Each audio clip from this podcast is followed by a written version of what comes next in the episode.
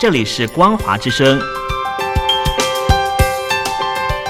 听众朋友，从现在开始，请您一起来关心最近发生的新闻事件。欢迎收听《光华随身听》。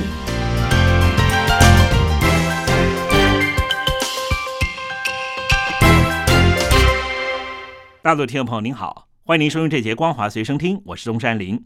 中国丽水市委书记胡海峰，他是。胡锦涛的亲生儿子，这个月初传出升官之后，在社群的微博搜寻胡海峰，一度没有出现任何的内容，显示被列为是敏感词，禁止网友议论。不过最新消息证实，胡海峰已经被任命为中国大陆的北京国务院的民政部的副部长。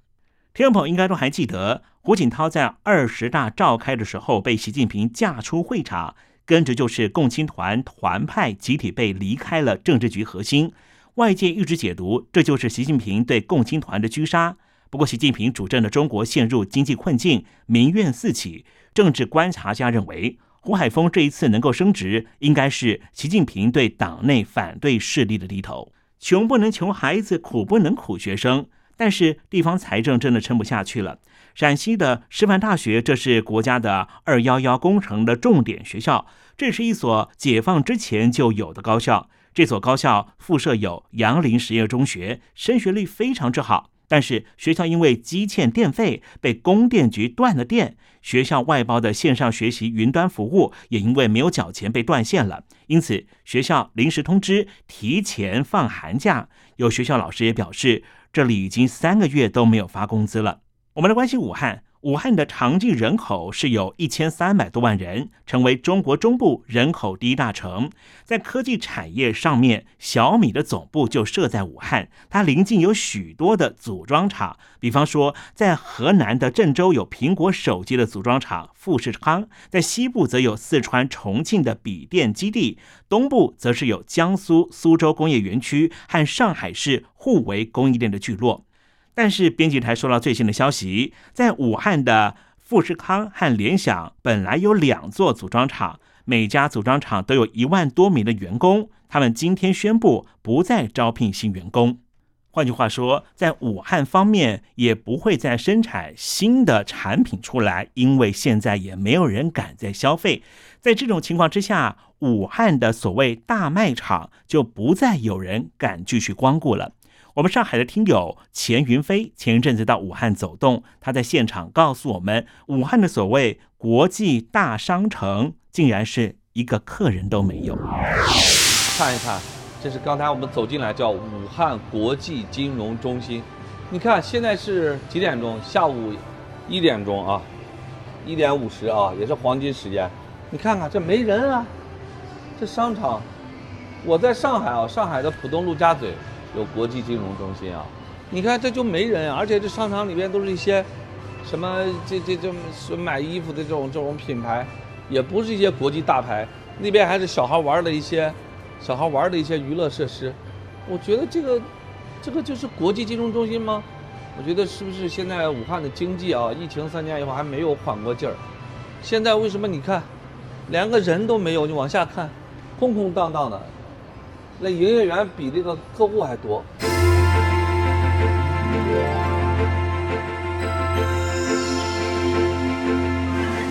由于北京领导人习近平的穷兵黩武，导致于整个两岸局势十分的紧张。在大家都不敢去参军的情况之下，有人愿意加入解放军的部队，应该要非常感谢。但是我们看这个情况，安徽省的萧县董姓青年，在去年九月份他二次入伍之后，以为可以从士官当起。没有想到，他却被上级告知，同样要经过义务兵阶段。经过考量之后，他拒绝服役，随即遭到北京当局社会性的追杀，公开完整姓名，并且通报七项惩处。根据中国征兵工作条例的规定，二次入伍的话，优先安排到原来服役或是同类型的单位。如果具备有士官条件的话，就可以直接从士官当起。不过，董姓男子二次入伍的时候，却发现自己没办法直接转成士官，换句话说，他的薪水仍旧要从大头兵开始算起。因此，他提出了离队申请，最终被解放军按照拒绝服兵役来处理。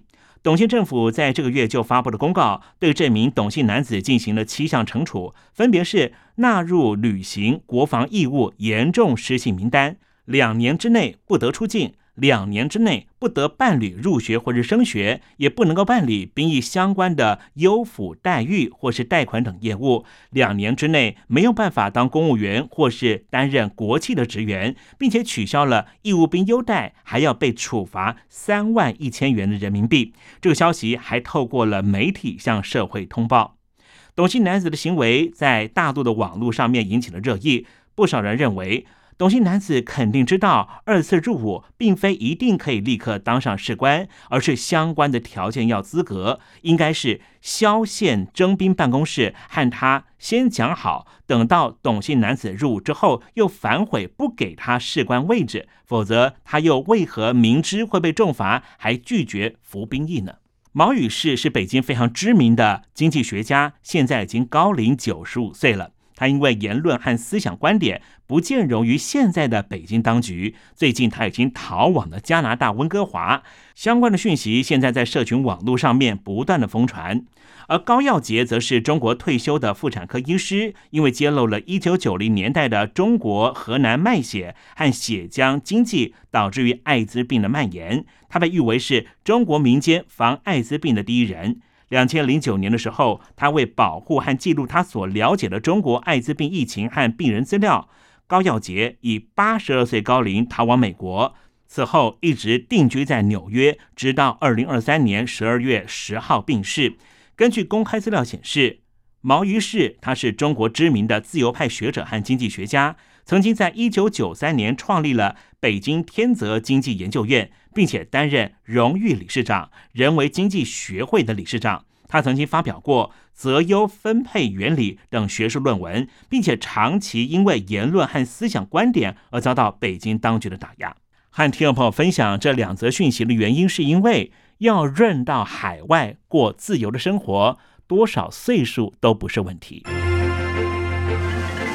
泰国给予中国还有其他国家免签的关系，所以有大量的观光客回流到泰国了。一定要注意到安全哦，因为泰国普吉岛在十六号就传出了一起交通事故，一辆载满中国游客的小巴士在当地上午行经塔郎县的时候失事翻覆，造成十七个人受伤送医。其中两个人伤势十分的严重，警方初步研判事故原因可能是巴士行驶速度过快，才导致于车身失控翻覆。台湾的民进党候选人赖清德在这一次的中华民国台湾总统大选中获胜。菲律宾总统小马可是不仅是罕见的发文祝贺，甚至直接称呼赖清德为下一任的台湾总统，引发国际社会的关注。对此，菲律宾外交部十六号出面声明指出，政府依旧恪遵一中原则，并且说明总统会说台湾总统只是为了感谢台湾接纳了二十万名的菲律宾的移工。对此，加拿大约克大学的副教授沈荣清发文表示，菲律宾和台湾没有邦交多年，传统上菲律宾总统不会直接向台湾总统当选人道贺。不过，小马可是不仅是打破了惯例，还直接称呼台湾总统。他认为，似乎暗示着台湾和菲律宾两国未来可能会有更密切的合作关系。把焦点转到东北亚，昨天十五号，北韩召开了第十四届最高人民会议第十次会议，传出北韩领导人。国务委员会的委员长金正恩有意要修宪，把南韩定义为头号敌国。对此，南韩总统尹锡悦在十六号立刻发出声明，表示北韩政权这个举动无疑是自己承认自己是反民族和反历史的集团。